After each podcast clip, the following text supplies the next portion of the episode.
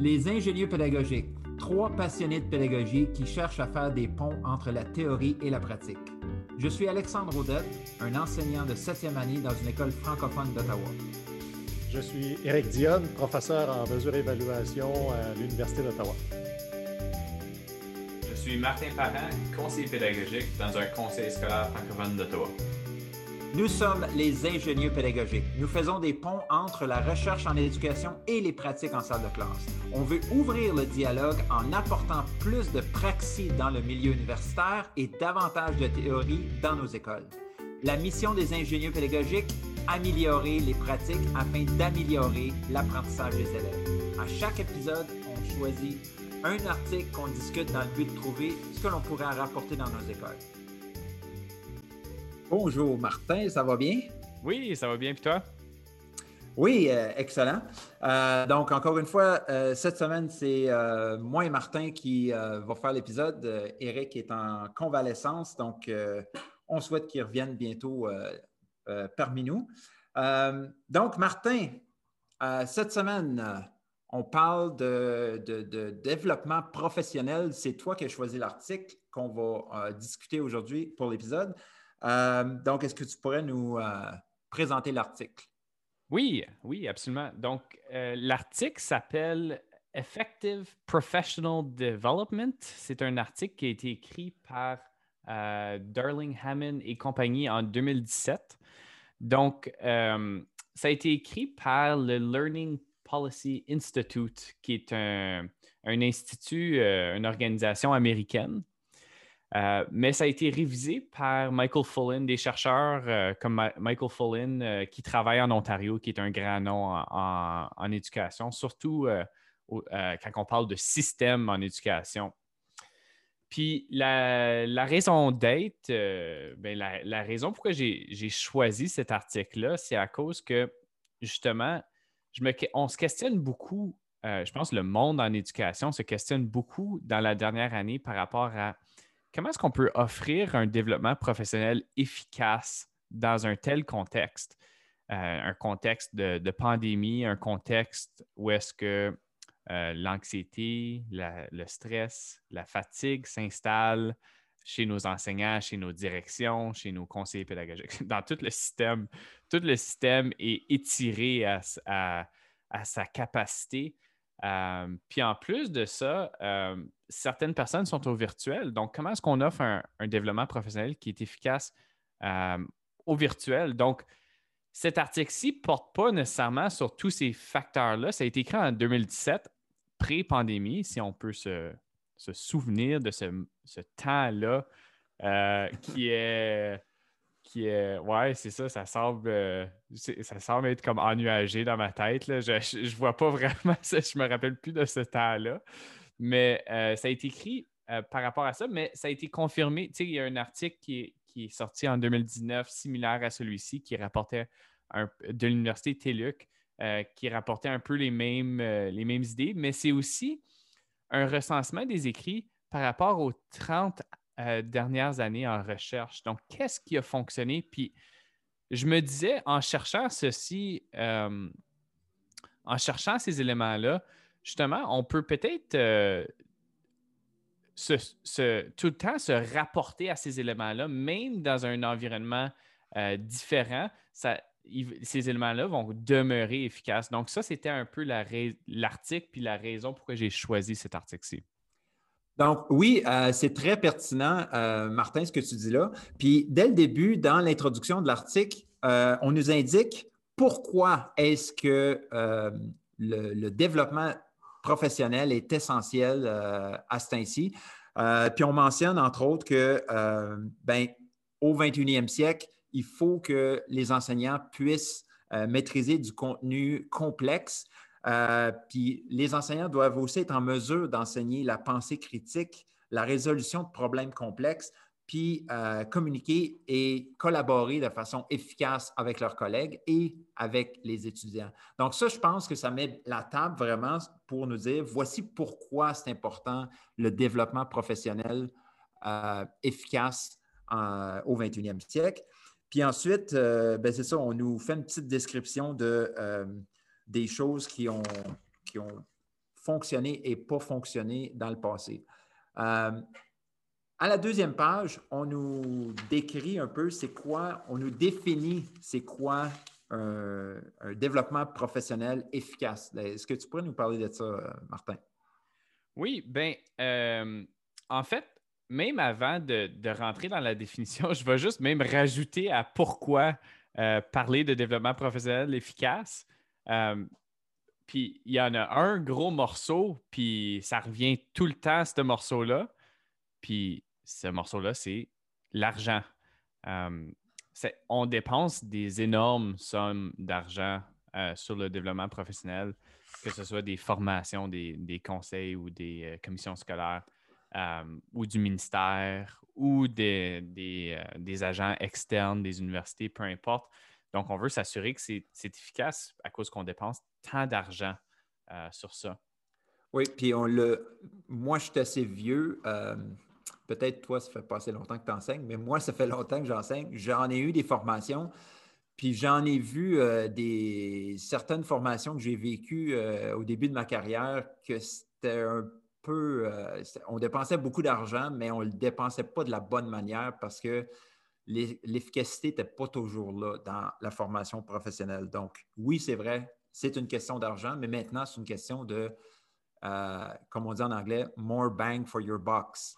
Donc, que l'argent que tu dépenses, ça soit fait de façon efficace puis qu'il va y avoir un résultat au bout de ça. Oui. Donc, euh, si, si on, revient à c'est quoi cette efficacité-là, comment est-ce qu'on définit l'efficacité? Bien, justement, euh, on le définit dans l'article comme étant un développement professionnel qui change la pratique enseignante. Donc, premièrement, il faut qu'il y ait un changement durable dans la pratique enseignante. Euh, puis, il faut aussi que ça améliore l'apprentissage des élèves euh, pour que l'apprentissage soit durable et profond. Donc, c'est ces deux composantes-là. On doit changer la pratique de l'enseignant et puis le développement professionnel doit être capable d'améliorer euh, l'apprentissage de nos élèves. Donc, euh, c'est ces deux éléments-là. Oui. S'il si y a juste le prof qui apprend, on n'est pas plus avancé. oui, c'est ça. ça a tout guidé justement le choix de, de, recherche qu'ils ont fait, euh, puis sur quoi ils se sont basés, puis c'est quoi un succès dans leurs yeux aussi, à cause, au courant de, cet article-ci, qui est quand même assez. C'est un, un, article de 72 pages, là. Ben, je veux dire, il y a bien des annexes. Euh, c'est 25, 25 pages plus 50 pages d'annexes. C'est ça, exactement. Ça paraît mieux quand on dit 60, 72 pages. On, a lu, on, a, lu tout ça. Euh, mais oui, fait que ça, ça a guidé leur, euh, leur façon de, dire OK, ben c'est quel article qu'on va, on va choisir, leur choix d'article. Puis euh, je pense que notre façon de procéder, on pourrait faire ça de même aujourd'hui, c'est qu'on peut parler d'un sujet, puis on peut parler aussi euh, d'une recherche qui a été faite qui modélise un peu, qui représente un modèle de, du développement professionnel efficace. Fait qu'on on pourra passer à travers ces sept éléments-là euh, qui nous mentionnent dans l'article. Oui, donc, euh, donc, juste pour ajouter ce que tu disais, donc, euh, on nous décrit un peu la manière que l'article a été fait. On a fait une revue, une genre de méta-analyse de 35 études euh, qui ont été faites dans le passé à propos du développement professionnel. Puis, on a ressorti de ces 35 études-là les pratiques gagnantes. On a, on a fait des genres de croisements. Qu'est-ce qui qu'est-ce qui revenait souvent dans ces 35 articles-là? Puis justement, dans, euh, dans un des annexes, il y a tout un tableau où est-ce qu'on nous indique euh, euh, pour chacune des études quelles, quelles, sont les, les, pratiques gagnantes qui ont été faites dans cette étude-là. donc, si on commence avec la première, la première chose, la première premier élément d'un développement professionnel efficace, c'est euh, axé sur le contenu. Donc, qu'est-ce que tu peux nous dire à propos de ça?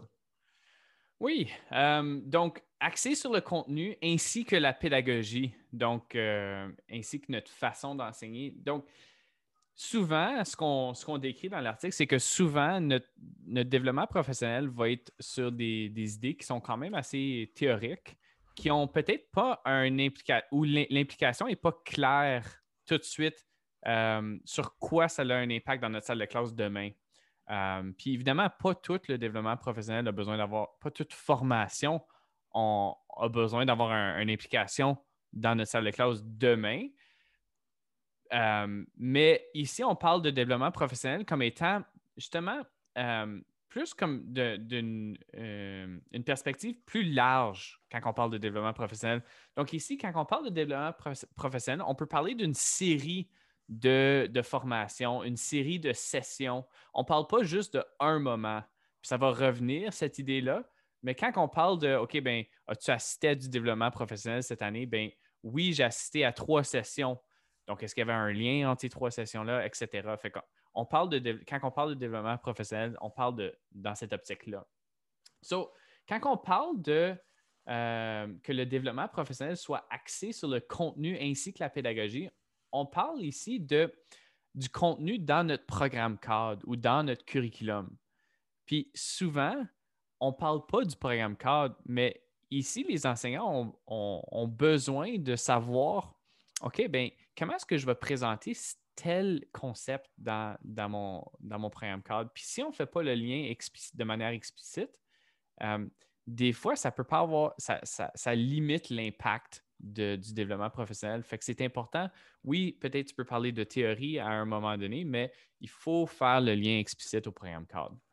Puis même que même qu'on suggère même que la formation se fasse quasiment comme euh, en salle de classe avec les élèves. On le fait, on le fait, euh, tu sais, comme on apprend en le faisant un peu. Puis ça, je trouve ça génial parce que quand il y a des formations de profs où est-ce qu'il y a du café tiède puis des muffins un peu secs, on est en prof, puis, là, ben, on apprend un paquet d'affaires pour une journée, puis là, le lendemain, on retourne en classe. Puis là, ben là, il faut reprendre, OK, qu'est-ce que le suppléant a fait, n'a pas fait. Puis là, on, retombe dans notre routine. Puis finalement, ben ça tombe. Tandis que une formation où est-ce que euh, le formateur vient en classe, il vient nous observer, on peut faire du co-enseignement. Ça, je pense que là, on commence à changer nos pratiques, puis euh, c'est vraiment gagnant comme façon de faire. Oui, puis je pense qu'on le voit, on, peut mieux le comprendre lorsqu'on regarde à l'exemple de modèle. Euh, donc, il cite justement une recherche qui a été faite. Il l'appelle Stella, cette recherche-là. Euh, Science Teachers Learning from Lesson Analysis. Euh, donc, un, long nom. Mais ici, des, des, enseignants de sciences qui analysent des leçons et apprennent de cette analyse-là. Donc, on, décrit cet article-ci un petit peu, mais donc, il y a eu euh, un total de 58 heures durant l'année euh, de développement professionnel. Donc, c'est énorme déjà, c'est beaucoup. Mais euh, ici, les, les, enseignants étaient divisés en petits groupes dans un programme et puis discutaient d'une leçon. Donc, il y avait des enregistrements de leçons et discutaient de ces leçons-là euh, donc, il y avait des entretiens par la suite. Il euh, partageait aussi du, matériel, des ressources par rapport à ceci. Puis il y avait aussi quelqu'un qui pouvait guider les conversations, donc peut-être un conseiller pédagogique ou quelque chose comme ça. Puis en fait, les, enseignants devaient s'enregistrer eux-mêmes pour analyser justement, euh, justement leur pratique enseignante. Donc c'est axé directement sur le contenu et la pédagogie en salle de classe. Et c'est rare qu'on voit du développement professionnel de cette façon-là. Et puis, pas tout développement professionnel devrait avoir ça tout le temps. Par contre, c'est un élément clé justement pour apporter toute cette théorie-là en pratique, puis se faire critiquer. C'est tellement plate que des fois, on, se sent comme si on enseigne en silo, puis il n'y a personne d'autre qui peut nous, euh, nous donner de la rétroaction descriptive pour qu'on puisse s'améliorer.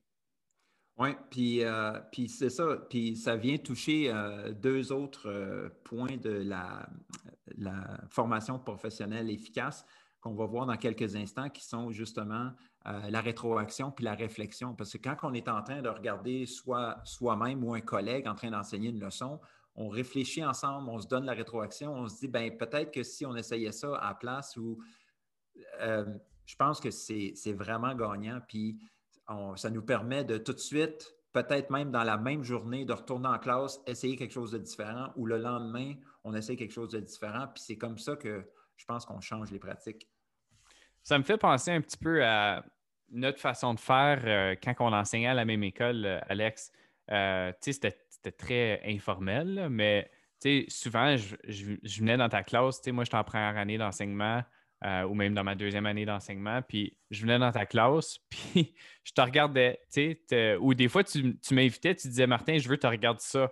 Euh, aujourd'hui, toute rétroaction va être, va être appréciée. Puis, tu voulais ces yeux-là, tu voulais cette perspective-là dans ta salle de classe, tu voulais t'améliorer.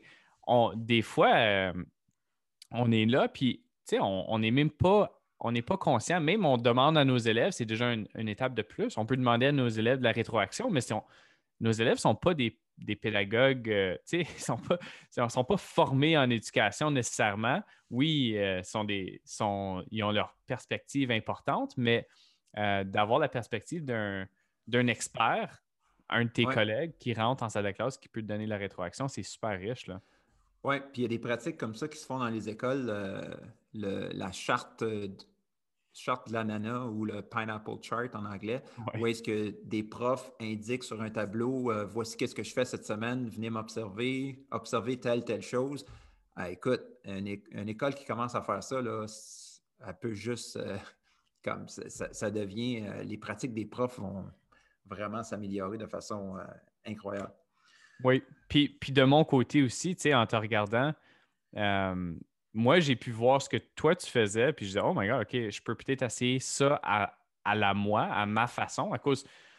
Il n'y a pas une pédagogie qui est la même hein, entre enseignants. Comme, on peut peut-être prendre les mêmes idées, les mêmes concepts pédagogiques, les mêmes stratégies pédagogiques, mais ça ne va pas se vivre de la même façon. Donc, moi, je te regardais faire, je dis, mais moi, je ne suis pas Alex Audet, donc ça ne va peut-être pas fonctionner exactement comme ça, mais je vais prendre ce, cet esprit-là que tu apportes en salle de classe, puis moi, je vais l'apporter dans ma salle de classe, puis on va le vivre différemment, mais le, output va être le même peut-être.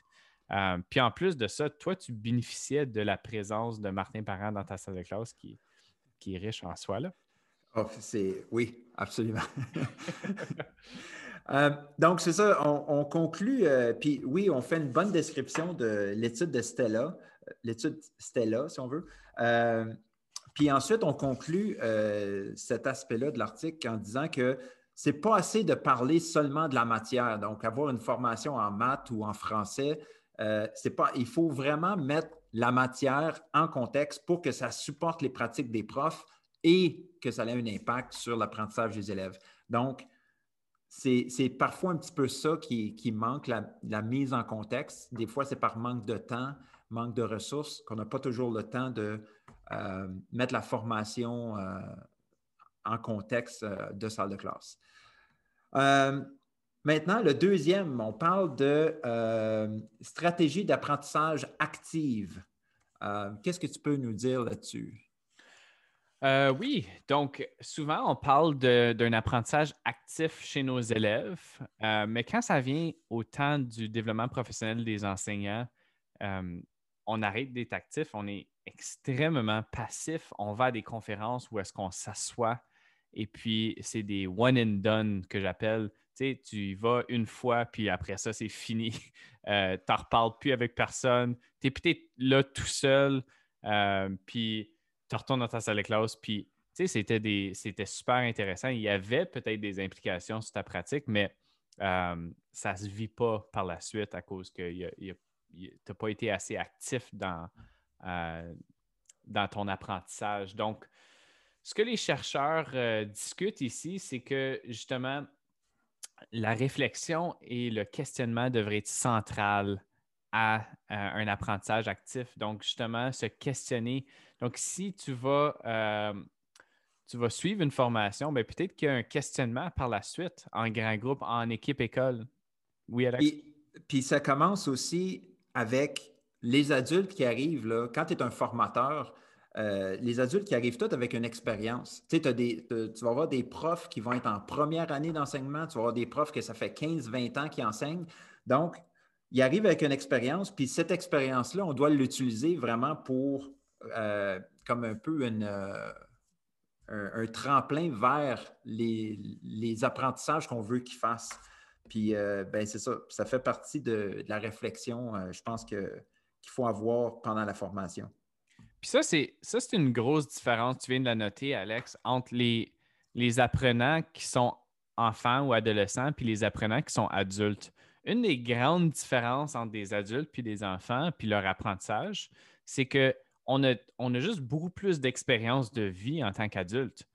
Donc, quand tu, euh, tu assistes à une conférence ou à une présentation, tu, tu apprends quelque chose, bien, tu le relates à ce que tu connais déjà, tu fais des liens avec ce que tu connais déjà, puis ton expérience dans ta vie euh, personnelle et professionnelle. Puis les élèves, habituellement euh, plus jeunes, ont moins d'expérience, donc ils peuvent tisser moins de liens.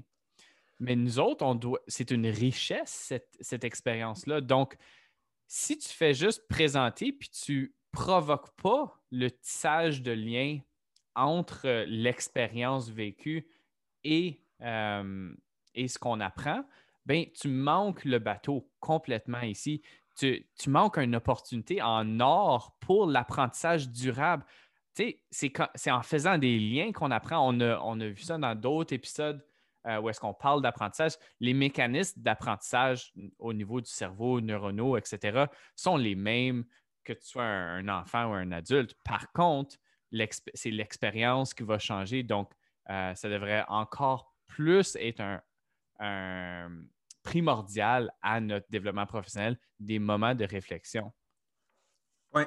Puis, puis c'est pour ça qu'on euh, nous indique euh, dans cette partie-là qu'il euh, faudrait s'éloigner un petit peu du magistral quand on a de la formation professionnelle parce que, comme je disais tantôt, on s'est tous assis dans des formations où est-ce que on s'assoit, on a notre ordinateur, puis on regarde le PowerPoint du présentateur pendant une heure de temps, puis il parle, il parle, il parle, puis il nous raconte plein d'affaires, puis OK, mais faut, faut les mettre en actif. Écoute, mettons que tu as une formation avec 10, 15 ou 20 profs, là. Tu as 20 cerveaux, là, OK?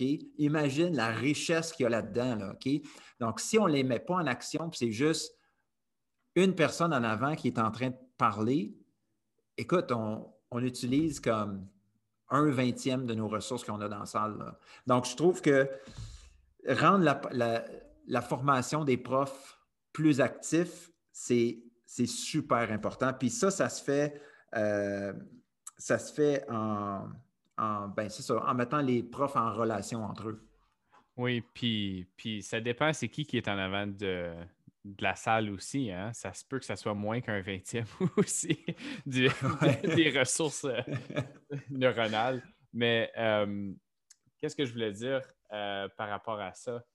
Bien, on, disait, on disait ici quelque chose que j'ai trouvé super intéressant, c'est que quand on rend l'apprentissage des profs actif, on n'est pas en train de juste rajouter une couche par-dessus leur véhicule. Tu sais, on rajoute on rajoute une autre couche, OK, bien, fais ça aussi. On, est en train de vraiment transformer qu'est-ce qu'ils sont en train de faire parce qu'ils sont en train de le faire, de le vivre. Et ça, je trouve ça super important parce qu'encore une fois, j'ai été dans des formations des fois où est-ce qu'on nous rajoutait une autre affaire. Ah, ben là, il va falloir que je fasse ça aussi. C'est comme, oh my God, comment je vais faire ça? Fait que ça finit tout le temps qu'on ne le fait pas. Mais là, quand on, on, nous amène, on nous met en action, c'est là qu'on commence à changer un petit peu plus les pratiques. Puis, euh, le changement en soi, il faut se le rappeler, le, changement en soi, ça requiert du travail. Il n'y a, pas, a pas un changement de euh, pratique professionnelle qui ne demande pas de l'énergie de la part de l'enseignant. Évidemment, si on veut transformer, mais tu l'as bien dit, euh, ça vient transformer la pratique, ça ne vient pas en ajouter aussi. Mais une chose que je voulais, je viens de me souvenir ce que je voulais dire justement, c'est que, tu sais, on parle de magistral, euh, puis je veux rappeler justement aux gens qui écoutent là, que euh, du développement professionnel, tu sais, si c'est une session, ça c'est une chose, mais ici on parle de, on, veut ouvrir notre perspective de c'est quoi le développement professionnel. Donc, une session de magistral, c'est pas grave. C'est une session qui suit avec un temps de réflexion euh, où est-ce qu'on peut faire du pense, parle, partage, par exemple, où est-ce qu'on peut, euh, ce qu'on appelle euh, des, des, casse-têtes d'experts, des jigsaw puzzles, où est-ce que chaque personne est spécialiste dans une chose ou va discuter d'un sujet particulier, puis on, on, en discute en grand groupe?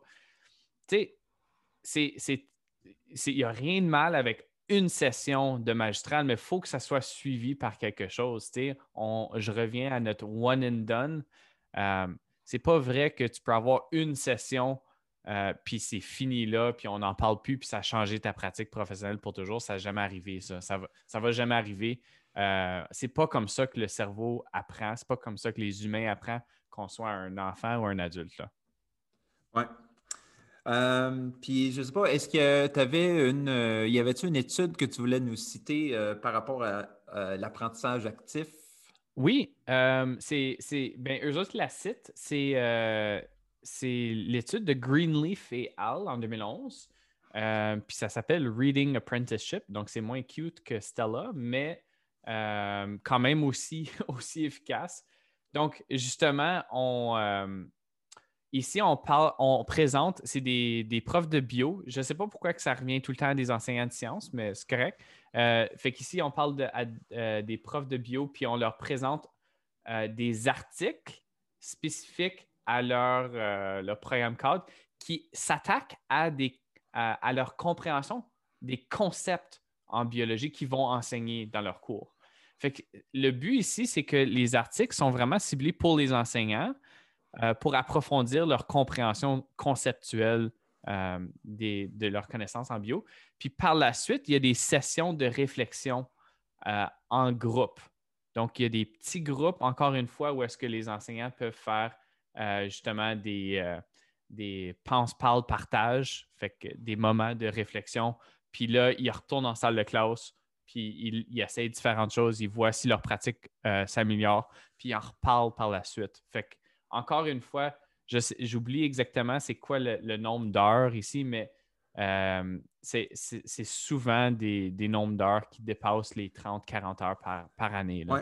Bien, il faut dire aussi que euh, on parlait ici d'un genre d'institut d'été de cinq jours, puis après ça, ça c'était pour commencer le programme, puis ensuite, pendant l'année scolaire, il y avait d'autres euh, journées ici et là où est-ce que euh, l'apprentissage se continuait, les réflexions se continuaient.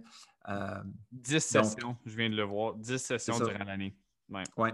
Puis une chose que j'ai aimé, euh, ils disent euh, each, each session was designed to immerse the teachers in the types of learning activities and environments they would then create for their students. Donc, vraiment, chaque session avec les profs était conçu pour que les, les mettre en immersion sur voici qu'est-ce que vos élèves vont vivre par la suite. Donc, en mettant les profs dans la même situation, je pense qu'on est en train de, ben, c'est ça, les mettre en action, puis euh, le transfert après à nos élèves devient plus facile. Mm-hmm. OK, ben justement, on en parle un peu en toile de fond depuis tantôt, mais on est rendu au troisième élément qui est la collaboration. Oui. Euh, donc, justement, je veux dire, tous nos sujets ont tourné un, peu autour de ça. Tu en, as parlé quand tu as parlé d'expérience, puis on, on, veut, on veut se partager ces expériences-là, on veut tisser des liens entre nos expériences, on veut apprendre des erreurs des autres, on veut apprendre des expériences positives des autres. Euh, une chose qui, qui, est sortie là, ben, euh, de cet élément-là, qui est la collaboration, c'est que il y, a, la possibilité de cyber-collaboration. Puis ça, c'est venu me chercher un peu euh, à cause que, tu sais, dans un temps où est-ce qu'on est très connecté à l'Internet, tout ça, là, on, va pour offrir du développement professionnel. Puis dans, plusieurs conseils scolaires, dans plusieurs commissions scolaires, le développement professionnel est presque arrêté. Mais on est plus connecté euh, que jamais. Donc, pourquoi est-ce qu'on a moins de collaboration entre enseignants? Euh, donc, c'est une, une, bonne question. Je pense qu'on on a une possibilité ici, puis il y a certains, certains groupes qui ont commencé à prendre de l'avant par rapport à ça, puis qui commencent vraiment à faciliter cette collaboration-là. Oui, puis on parle dans l'article que euh, la collaboration, c'est ce qui va venir créer un momentum dans les écoles pour venir euh, faire des changements de paradigme, un peu, de, changer un peu les manières de faire, les manières de penser. Euh, parce que après ça, on dit Teachers create a collective force for improved instruction and serve as support groups for each other's work under practice. Donc, vraiment un groupe de profs qui se tient, qui collaborent ensemble. Ils se tiennent, ils se tiennent un peu, euh, comment on pourrait dire ça? Euh, ils se tiennent un peu. Euh, en tant que groupe? Pardon? En tant que groupe? Oui, mais ils se tiennent, j'ai juste le mot en, anglais, mais ils se tiennent comme un peu responsables l'un et l'autre euh, redevables, c'est ça que je cherchais. Ils se tiennent redevables un et l'autre de leur pratique. Hey, as-tu essayé ça dans ta classe? OK, oui, comment c'est allé? Parce que si tu fais une formation puis tu retournes dans ta classe, tu ne parles pas à personne, bien là, tu le fais, tu ne le fais pas, il n'y a personne qui va le savoir. Euh, mais là, si tu fais partie d'un groupe que vous échangez euh, assez souvent, ben là, tu es redevable. Il faut que tu apportes quelque chose à la table. parce que si tu fais juste écouter les expériences des autres puis toi, tu n'as rien fait, euh, ça peut que tu ne sois pas super utile au groupe. Oui, oui, il n'y a rien, je veux dire, il a rien de pire que dire à quelqu'un que tu vas faire quelque chose, tu vas essayer quelque chose de vraiment cool dans la salle de classe, puis là, euh, tu le croises dans le corridor. Euh, hey, t'as-tu assez ça? Non. Tu le croises encore dans le corridor. T'as-tu assez ça? L'as-tu assez? Non, je l'ai pas assez. Fait c'est tough. Une des façons que moi, je me motivais en salle de classe pour essayer des nouvelles choses, c'est que je le disais à mes élèves. C'est OK, ben, euh, demain, on va essayer ça ou la semaine prochaine, on, va, je vais essayer ça. Je vais tenter une nouvelle chose dans la salle de classe. Puis là, tu sais, les élèves, euh, ils s'en rappellent. Hein, comme j'avais tout le temps un élève. Puis, monsieur, euh, c'est quand qu'on va faire ça? OK, OK, il faut que je le fasse. Là. Fait que là, ça, me donnait un petit peu de. Justement, ça travaillait la redevabilité, là, comme, comme tu mentionnais. Oui. Donc, euh, c'est ça. Donc, la, collaboration, on, en a fait un épisode euh, à l'épisode précédent. Donc, euh, allez écouter notre épisode. C'était l'épisode numéro 12. 12, oui. 12. qu'on a parlé de collaboration en long et en large. Donc, c'est quelque chose, ben, je pense qu'on ne vous apprend rien en disant que la collaboration dans le développement professionnel, c'est super important. le prochain élément de la, du développement professionnel efficace, c'est euh, l'utilisation des modèles. Oui, oui. Puis, juste pour mentionner, comme la collaboration, on aurait pu en parler pendant évidemment un autre épisode, mais on, je pense qu'on a choisi de, peut-être passer à travers un petit peu plus rapidement celui-ci à cause que on, va revenir souvent à la collaboration, puis ça va revenir un petit peu plus tard dans, le podcast aussi, mais aussi, on a fait un épisode là-dessus aussi. Fait que euh, oui, ça, leur reviendra là. Euh, l'utilisation de modèles et de modelage, ça, ça a été un gros élément pour moi, justement, à cause que je trouve que des fois, on a, on a comme, euh, comme idée, comme perspective que on, ne devrait pas modeler les, certaines stratégies pédagogiques à d'autres enseignants puis ça, ça vient un peu du mouvement. C'est peut-être juste de mon expérience. Il y a peut-être d'autres mondes qui se voient là-dedans aussi, mais ça vient un peu du mouvement où est-ce qu'on veut euh, provoquer un apprentissage actif chez nos enseignants. Puis là, quand on dit, quand on, dit Ah, ben, on veut que nos enseignants soient actifs, ça veut dire qu'on veut éviter le modelage. Mais ça n'empêche pas que le modelage, c'est une composante importante dans de l'enseignement explicite. Puis de l'enseignement explicite, c'est une pratique pédagogique à fort impact. Ça a été démontré par les données probantes, par euh, la recherche. Euh, donc, c'est, c'est pas. Euh, c'est, un acquis. l'enseignement explicite, c'est, efficace en soi. Et on oublie ça. Fait que là, on a des fois des sessions de développement professionnel où est-ce qu'on a des, des enseignants qui sont demandés de trouver des stratégies pédagogiques efficaces par tâtonnement. Euh, donc, l'apprentissage expérientiel sans échafaudage.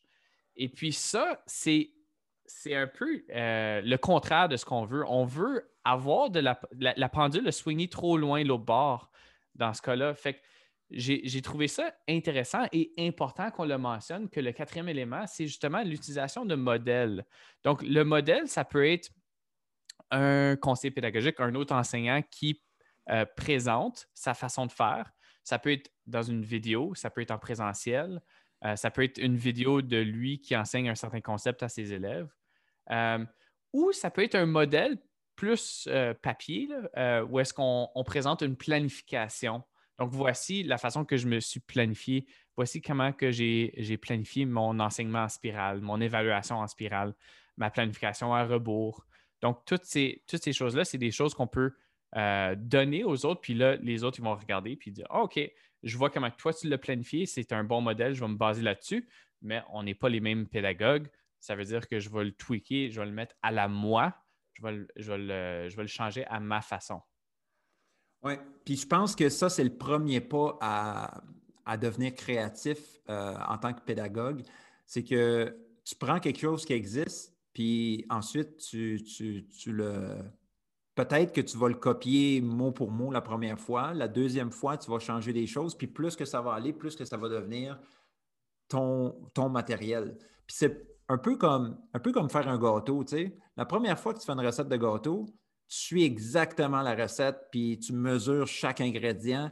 Mais quand ça fait 22 fois que tu fais ta recette de gâteau, là, tu ne regardes même plus la recette, tu mets une pincée de ci, une pincée de ça, puis tu ajoutes Ah, ben ça serait bon tel, tel élément dans ce gâteau-là. Fait que c'est devenu ton gâteau finalement. C'est rendu un petit peu loin de la recette de départ que tu avais. Puis je pense que le modèle, ça devrait nous servir à ça, justement. Euh, j'adore, j'adore ton analogie de gâteau. Ça, ça me rappelle justement euh, l'idée entre l'équilibre entre la, science de, l'enseignement puis l'art d'enseigner. Donc, justement, il y a une façon de faire qui est efficace.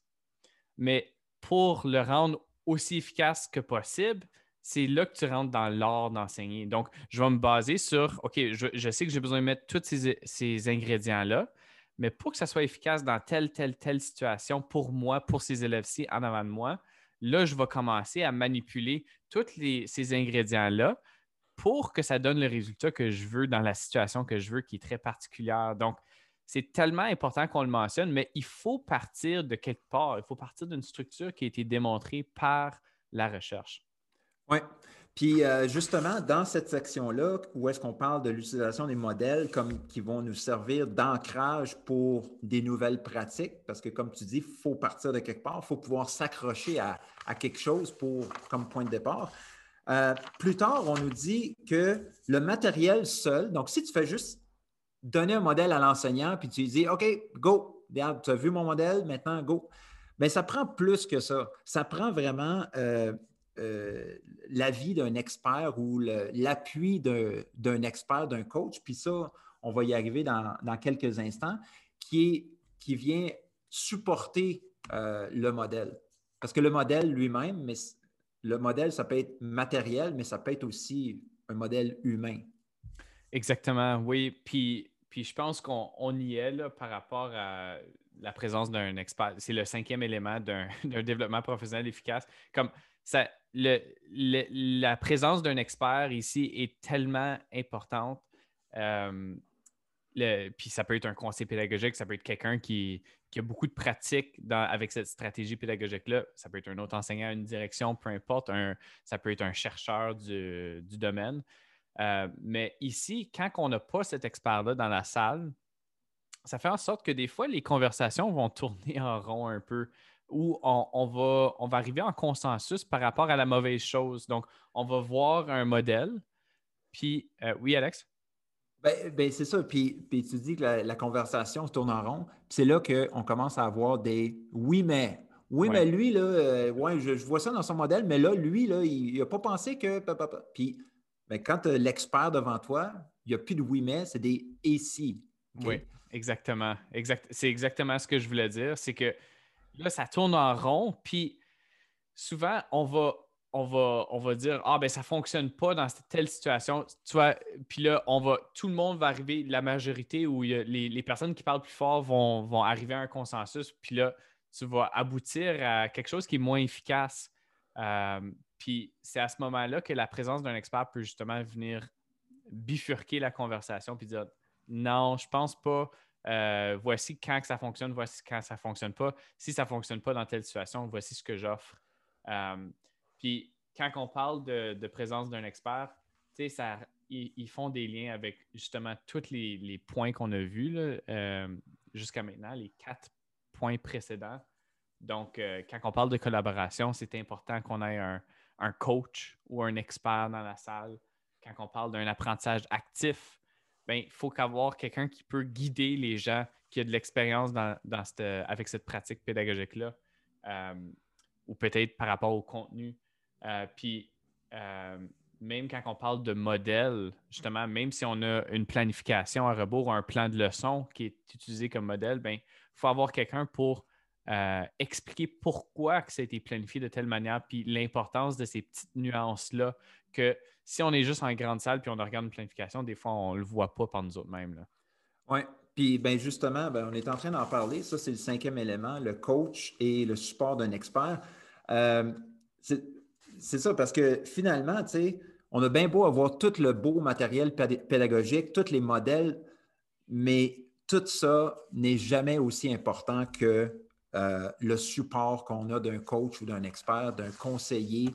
Euh, qui, vient vraiment supporter le changement, qui, euh, qui nous rend un peu, comme je disais tantôt, redevable à ce qu'on est en train de faire. Parce que, tu sais, Marius Bourgeois disait ça dans une de ses formations, on va former les personnes, on forme les personnes ou nos élèves pour les compétences, mais une fois qu'ils ont les compétences, là, il faut les coacher après pour que la croissance se fasse. Là, Donc, mm-hmm. on, on forme pour la compétence, mais on coach pour la croissance après pour que ça, ça, augmente puis que ça fasse des petits si on veut. Là.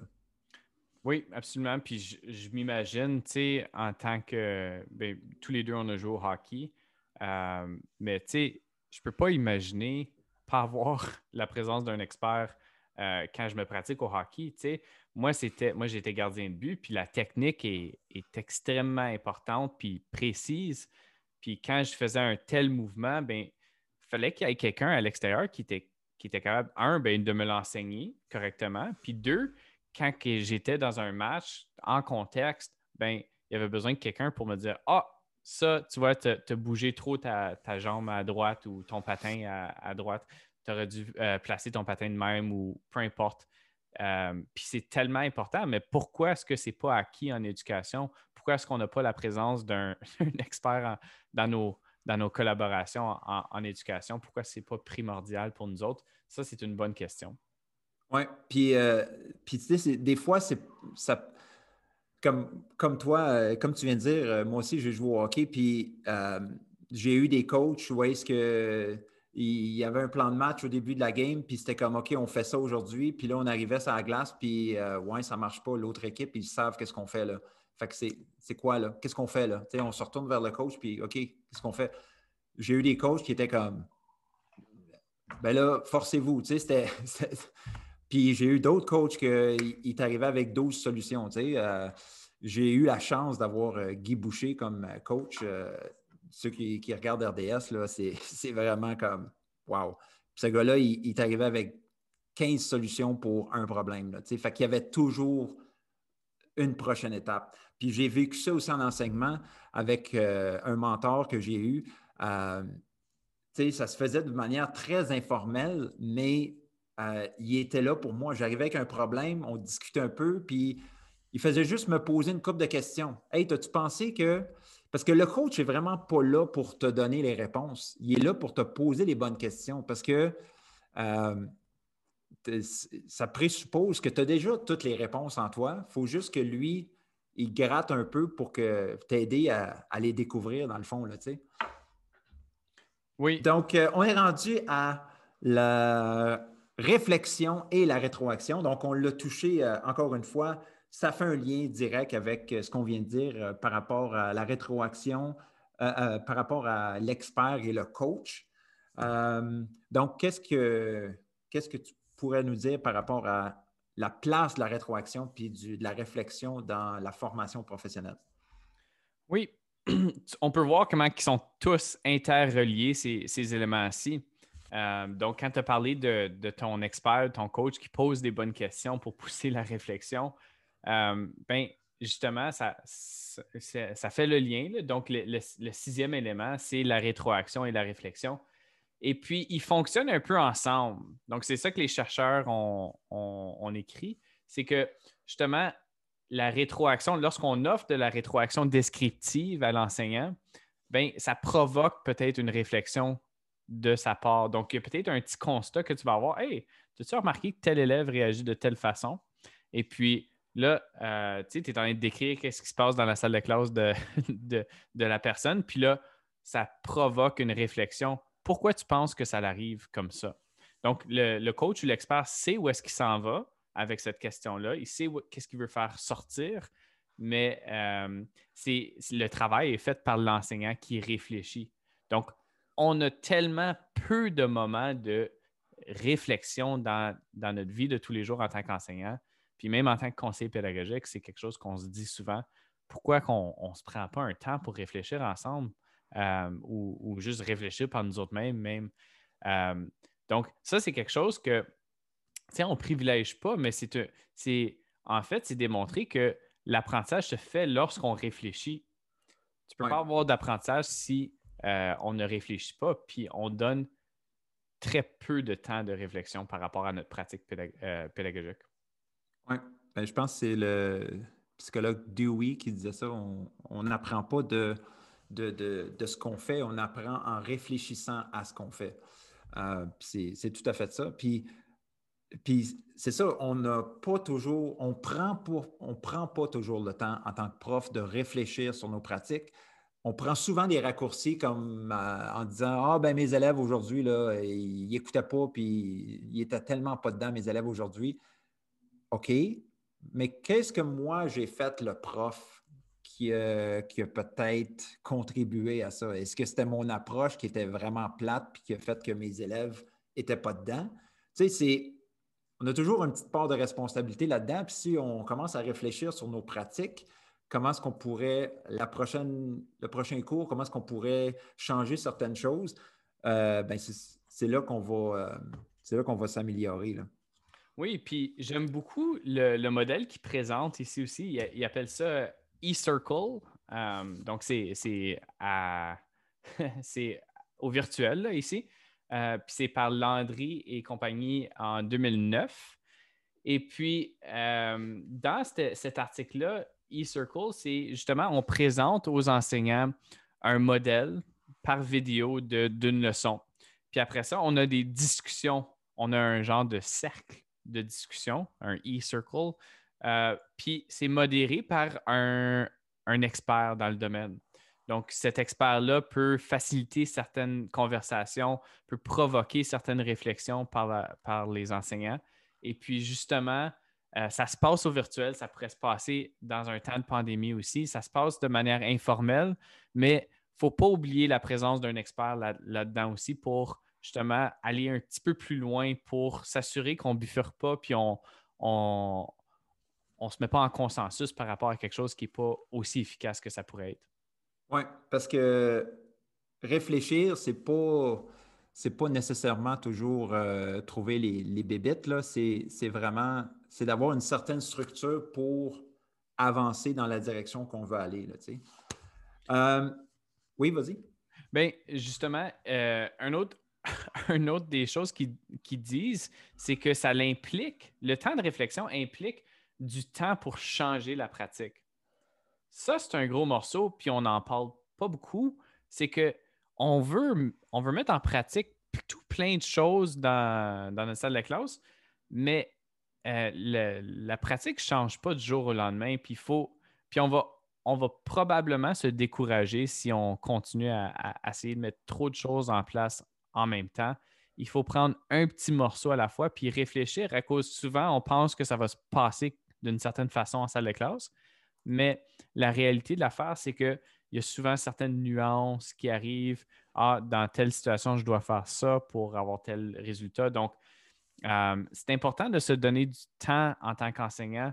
Puis quand on parle de euh, développement professionnel en sens large, mais si on a plusieurs sessions, bien, il devrait avoir du temps entre ces sessions-là pour justement permettre aux enseignants de réfléchir puis d'essayer certaines choses en salle de classe aussi. Oui, bien justement, ça fait lien avec le dernier élément de la, du développement professionnel efficace qui est ça doit être soutenu dans le temps. Donc, comme on a mentionné tantôt, une bonne formation professionnelle, ça ne devrait pas être un événement, une formation le 18 janvier, puis après ça, ben, c'est fini. Il euh, faut qu'il y ait une durée dans le temps. Oui. Donc, ici, les, les auteurs indiquent que ici, il y a pas, on ne peut pas identifier nécessairement, la recherche n'identifie pas une durée d'un développement, comme la durée précise d'un développement professionnel efficace.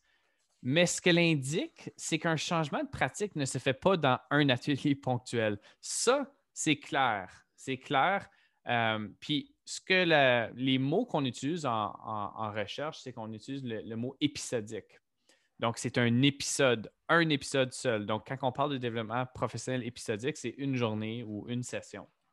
Nous autres, ce qu'on veut, euh, le contraire de ça, c'est soutenu dans le temps. C'est pour ça que quand on parlait justement de magistral, d'enseignement explicite, de modelage, euh, ça peut avoir lieu pendant une session, pendant deux sessions. Puis en fait, les modèles qu'on présente ici pour ce septième élément-là, euh, c'est le modèle de Heller et, compagnie 2012. Ici, c'est huit sessions. Euh, mais dans ces sessions-là, on a, on a peut-être deux, trois sessions en début d'année où est-ce que c'est juste du magistral. C'est juste c'est vraiment, on, passe la théorie, mais après ça, on a des checkpoints de réflexion, de collaboration, de, euh, euh, de conversation avec des experts qui peuvent nous guider. On a aussi des moments où est-ce que les experts viennent en salle de classe, que ce soit de manière virtuelle ou qui regardent un enregistrement ou qui viennent vraiment en salle de classe. Donc, il y a ces moments-là par la suite, mais on se base sur une théorie. Mais on ne peut pas faire ça euh, si ce n'est pas soutenu dans le temps. Puis c'est tellement une affaire qu'on oublie souvent. On va avoir une partie, soit qu'on va avoir le côté pratique, euh, puis on va oublier la, théorie, le modelage, les modèles, euh, ou on va avoir juste les modèles, la théorie, puis on va pas avoir le côté pratique. Donc ça prend les deux, mais pour faire ça, il faut que ça soit étiré dans le temps, soutenu dans le temps. Oui, donc, c'est ce qui conclut les, trois, les sept, euh, les sept euh, aspects d'un développement professionnel efficace. Donc, le premier, c'était axé sur le contenu. Ensuite, on avait incorporé des stratégies d'apprentissage actif. le troisième, c'était inclure de la collaboration entre les profs. Le quatrième, c'était utiliser des modèles. Cinquième, c'était avoir des coachs, le support d'experts. Le sixième, euh, que ce soit qu'il y ait du temps pour la rétroaction et la réflexion. Et le dernier qu'on vient, de, vient de terminer, c'était ça devait être soutenu dans le temps. Donc, vous aurez compris maintenant que ce pas des silos, ces sept éléments-là, sont vraiment tous interreliés. Euh, maintenant, euh, vers la fin de l'article, on nous parle un peu des. j'aime vraiment ça parce qu'on est réaliste. Là, on nous présente toutes ces belles choses-là, ces sept éléments-là. Puis après ça, on nous dit, bon, euh, c'est pas, ça ne va pas arriver par magie. Il y a quand même des défis à relever du côté des profs, du côté du, système scolaire. Puis on nous montre un peu quels sont les obstacles euh, à ce qu'on puisse en arriver à, mettre en pratique ces sept éléments-là. Oui, fait que on parle des conditions pour le développement professionnel. Fait euh, on a parlé des conditions aux derniers épisodes, on a parlé des conditions pour le, la collaboration qui stimule. Puis un des, une des, conditions importantes, c'était une direction qui voulait vraiment, euh, qui permettait ce genre de collaboration, euh, collaboration-là. Puis, ça, ça va un peu dans le même sens ici. Fait qu'on a des conditions pour au niveau de l'école, puis on a des conditions au niveau du conseil. Donc, quand on parle au niveau de l'école, ben, euh, on, on si on a des difficultés en gestion de classe, euh, le développement professionnel peut être plus difficile. Donc, même si on a un développement professionnel efficace, euh, on a un modèle efficace, bien, si on a des difficultés en gestion de classe, euh, ben, peut-être on ne verra pas ce qu'on voudra voir. On, va s'attarder à des comportements d'élèves dérangeants, peut-être, puis on ne va pas se concentrer sur la pédagogie nécessairement. Donc, la gestion de classe est à la base de tout. Il y a aussi. On va être en mode survie au lieu d'en mode apprentissage. Moi, innovation, on ne va pas être en train d'innover, on ne va pas être en train d'essayer des nouvelles choses. Il y a aussi la question de, de, manque de ressources. donc, nous autres, on vient de sortir un nouveau programme cadre en mathématiques de la première à la huitième année cette année. Euh, puis, il n'y a pas nécessairement beaucoup d'activités qui ont été, euh, ben, en début d'année surtout, il n'y avait pas beaucoup d'activités associées au nouveau curriculum. Fait que les, enseignants, ils disaient, ben, le nouveau curriculum arrive avec des nouvelles pratiques, puis j'ai pas de modèle d'activité pour comment est-ce que je fais. c'est extrêmement difficile. Puis je disais effectivement, c'est extrêmement difficile. Ça se prend petit pas par petit pas, mais euh, le manque de ressources est un grand. Euh, ça vient inhiber justement le, développement professionnel. Donc, c'est une, condition importante. Puis, on, parle des ressources, on parle du temps aussi. Il y a le manque de temps pour les profs pour aller en formation. Euh, quand un prof s'en va en formation, ben là, si je m'absente pour deux jours de formation, il faut que je prépare une suppléance pour deux jours. C'est beaucoup de travail, c'est beaucoup de. Tu sais, ça ajoute, si on veut, à notre charge de travail. Il y a aussi que euh, ben, des fois, on est un petit peu pris dans la boîte euh, de notre système. Ben, par exemple, ben, le prof qui, ben, lui, il faut qu'il passe son programme parce qu'à la fin de l'année, il y a l'examen du ministère, puis il n'y a pas bien du temps à perdre avec euh, les nouvelles approches parce qu'il faut qu'il passe son programme. Ben, il y a des profs qui vont être stressés par ça, puis ils ne seront peut-être pas pas euh, en train de, vouloir innover, là, tu sais. Puis, euh, ouais, fait il y a des fois que, c'est ça, on est, on est, on a un peu les mains attachées dans la situation dans laquelle on se trouve. Mm-hmm. c'est d'où vient l'importance du, leadership pour justement nous, faire réfléchir par rapport à qu'est-ce qui est vraiment important? Est-ce que c'est passer le curriculum ou euh, de découvrir, justement, faire découvrir le curriculum aux, élèves? Ben, c'est ça. Puis venir nous rassurer en tant que prof, puis venir nous, c'est ça, nous libérer, nous enlever les menottes un peu, là, tu sais. Puis au niveau du système, euh, on reconnaissait certaines, euh, certains défis, que, ce soit au niveau des conseils scolaires ou au niveau du ministère de l'Éducation, des défis auxquels on devait faire face. Puis moi, j'ai trouvé super intéressant. Il y en a-tu un ou deux là-dedans qui t'ont euh, accroché? Oui. Euh, moi, moi, ce qui m'a accroché, ben, c'est deux éléments. C'est l'identification des besoins en développement professionnel. Fait que le plus gros qui est le système, le plus que c'est difficile d'identifier euh, des besoins communs à tout le monde. Puis numéro deux qui vient avec ça, c'est l'évaluation des résultats du développement professionnel. Comment est-ce qu'on mesure le développement professionnel? À cause c'est tellement important. Je sais que si tu es un enseignant en salle de classe, tu te dis comme ça, m'importe peu. moi, je vais le savoir c'est efficace pour moi. Mais au niveau systémique, il y a beaucoup d'argent qui est dépensé là-dedans. Puis cet argent-là ne tombe pas du ciel. On, est redevable en tant que leader de système pour justement dire OK, ben voici les résultats de notre développement professionnel efficace, mais en ce moment, euh, je ne suis pas certain s'il y a des mesures euh, spécifiques euh, pour évaluer le, développement professionnel. Donc, en ce moment, je pense que c'est un, nouveau sujet de discussion, mais c'est important à discuter. Oui, puis connaître les besoins des profs, là, ça, c'est tellement important. parce qu'il me semble que, en tout cas, en Ontario, euh, j'ai comme un peu l'impression des fois qu'on va par phase. Tu sais, comme on passe euh, quelques années où est-ce que là, on a beaucoup de formation sur la différenciation pédagogique. Puis là, on part, puis là, on a beaucoup d'argent qui est mis vers ça. Puis là, oups, là, on change de focus. Puis là, après ça, on fait une coupe d'années où est-ce que c'est euh, mathématiques, mathématiques. Ensuite, oups, c'est l'écriture. Puis c'est comme si c'était one size fits all. Donc, OK, tout le monde on met de l'argent sur la différenciation. Mais euh, c'est comme tu disais tantôt, plus que le système est gros, moins qu'on va être capable d'être flexible, d'être euh, de, puis de répondre aux besoins des profs. Puis euh, ça, c'est dommage. Puis c'est ça, je pense que ça prend du leadership pour, c'est ça, écouter de quoi les profs, vous avez besoin de quoi les profs, là, sur le terrain, là, tu sais. Oui, puis ça a besoin d'être un système qui est flexible aussi un petit peu. Euh, puis d'où vient l'importance d'être actif? À cause que je suis pas mal certain que des, enseignants qui sont actifs et qui réfléchissent par rapport à la pratique peuvent tisser des liens même entre disciplines. les stratégies pédagogiques employées en mathématiques euh, peuvent être différentes de celles employées en sciences ou en, langue.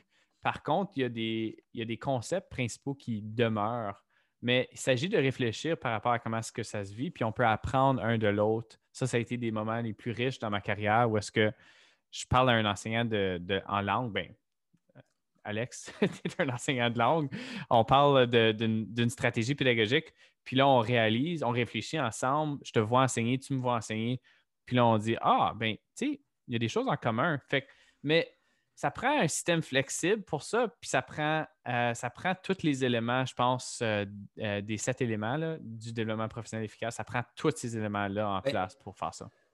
Puis justement, tu sais, comme quand, on travaillait ensemble, tu, faisais partie d'un groupe de profs qui a suivi justement une formation avec Peter Lilliedal. C'est comme ça qu'on dit son nom? Oui, il vient de l'université de...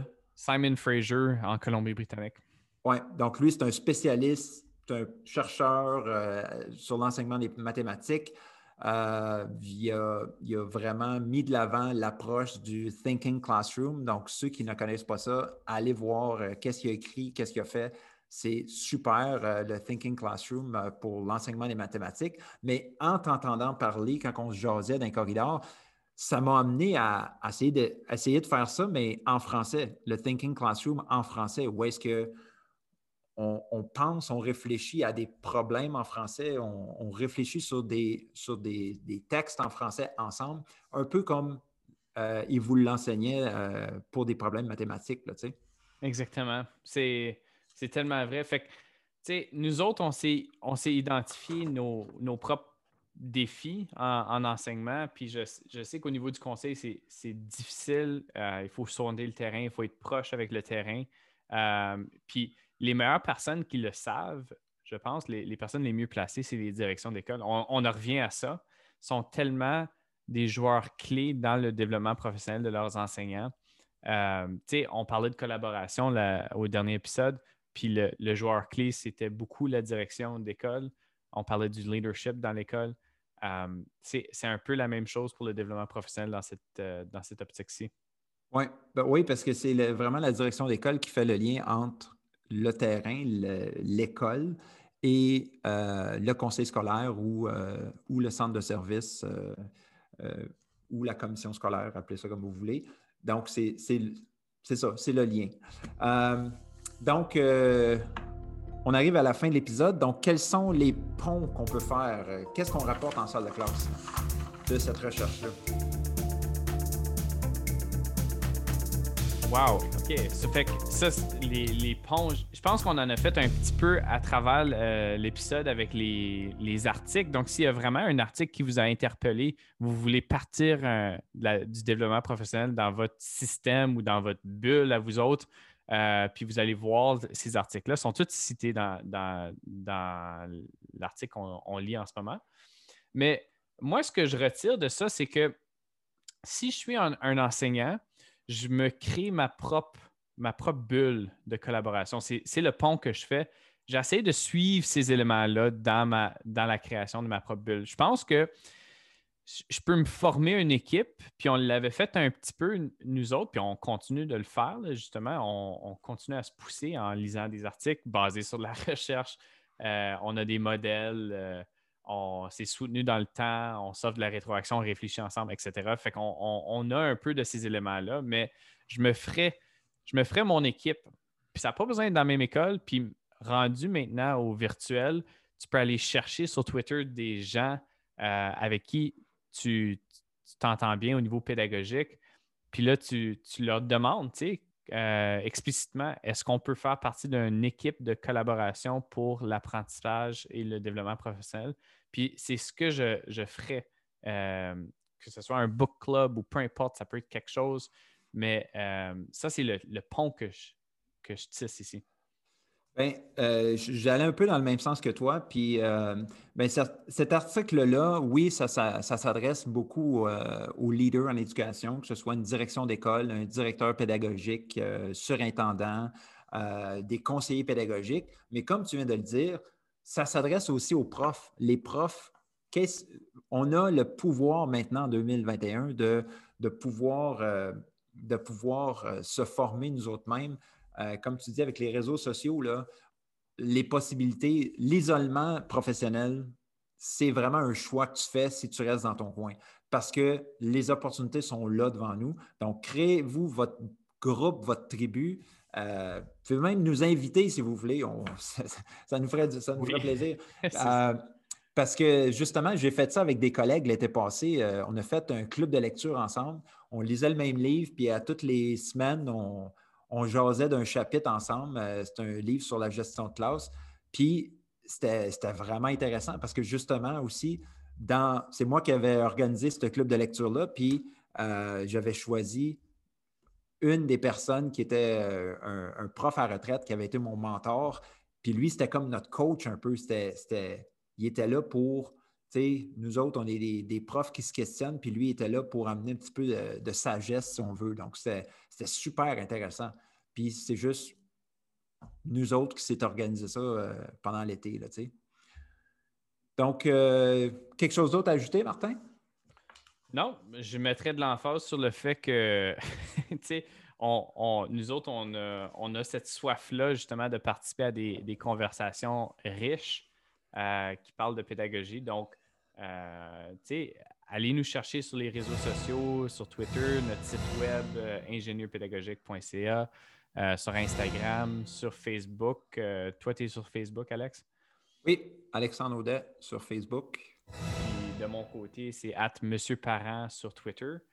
Euh, donc, c'est ça. Venez, nous chercher, jasez-nous. Euh, si vous avez une idée aussi, on peut créer une, conversation, puis on peut provoquer peut-être des réflexions communes. Puis nous autres, ça nous, ça nous fait plaisir de réfléchir par rapport à ça avec vous autres. Oui, on peut juste vous garantir une chose, c'est qu'on n'aura pas toutes les réponses, puis c'est ça qui est merveilleux. On va les trouver ensemble parce que c'est ça. On est juste euh, deux profs qui se questionnent aussi. Et voilà, je pense que ça conclut bien notre épisode des ingénieurs pédagogiques. Oui, donc euh, à la prochaine tout le monde, puis euh, c'est ça, essayez des choses. Nous sommes les ingénieurs pédagogiques. Nous faisons des ponts entre la recherche en éducation et les pratiques en salle de classe. On veut ouvrir le dialogue en apportant plus de praxis dans le milieu universitaire et davantage de théorie dans nos écoles. La mission des ingénieurs pédagogiques, améliorer les pratiques afin d'améliorer l'apprentissage des élèves.